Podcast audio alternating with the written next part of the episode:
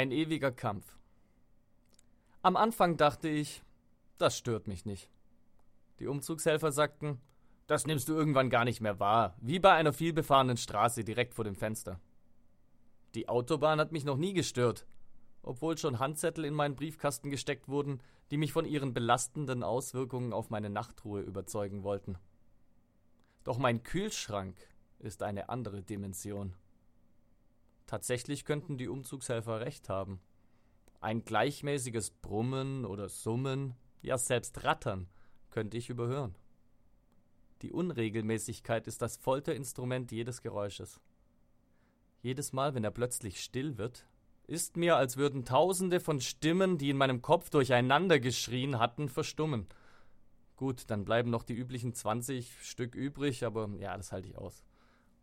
Doch wenn er wieder anfängt, fährt mir dies durch jede Zelle. Ignorieren ist nicht. Alles beginnt sich mehr und mehr um ihn zu drehen.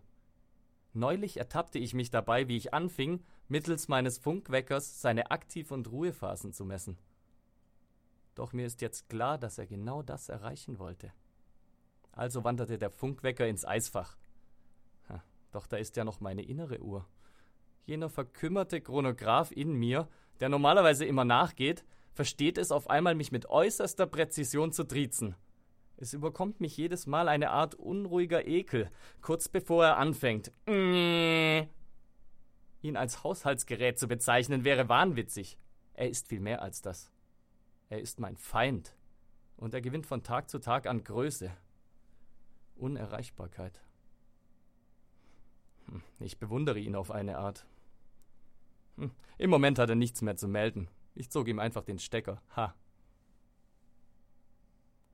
Seitdem wundere ich mich, wie laut eigentlich so ein alter Laptop sein kann. Er hat einen Bruder bekommen. Und mein Bier ist auch nicht richtig kalt.